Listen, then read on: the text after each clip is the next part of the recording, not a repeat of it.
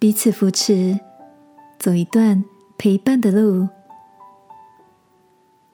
晚安，好好睡，让天父的爱与祝福陪你入睡。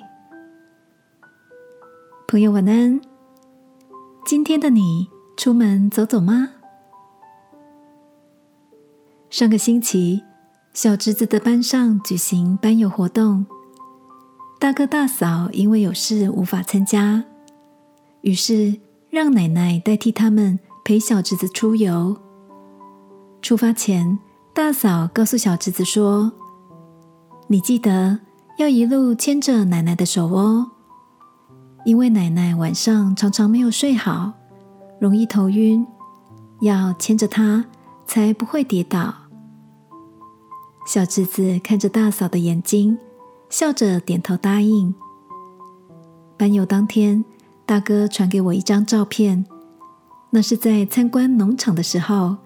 祖孙两人十指紧扣的背影，据说是小侄子的班导拍摄的。他还告诉大哥：“这孩子一路牵着奶奶的手，我看着好感动。”望着那张照片，我心里也洋溢起满满的温暖。想起从前牙牙学语的小侄子，总爱吵着让奶奶抱他。现在小宝贝长大了，已经可以成为奶奶有力的扶持了。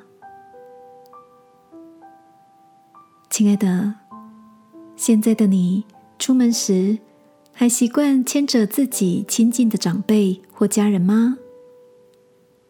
那些彼此陪伴的时光，都将成为生活中美好的记忆哦。今晚，如果你的心，也渴望被牵引，让我陪你一起来到天父面前，把摇摇欲坠的悲伤和软弱都交托在他手中。学习圣经诗篇里的诗人，用信心来宣告：你的手必引导我，你的右手也必扶持我。亲爱的天父。能够与亲近的家人牵手，是何等的有福！谢谢你也牵着我的手，使我能安稳的向前走。祷告，奉耶稣基督的名，阿门。晚安，好好睡。祝福你在每个牵手的时刻感到满足。耶稣爱你。我也爱你。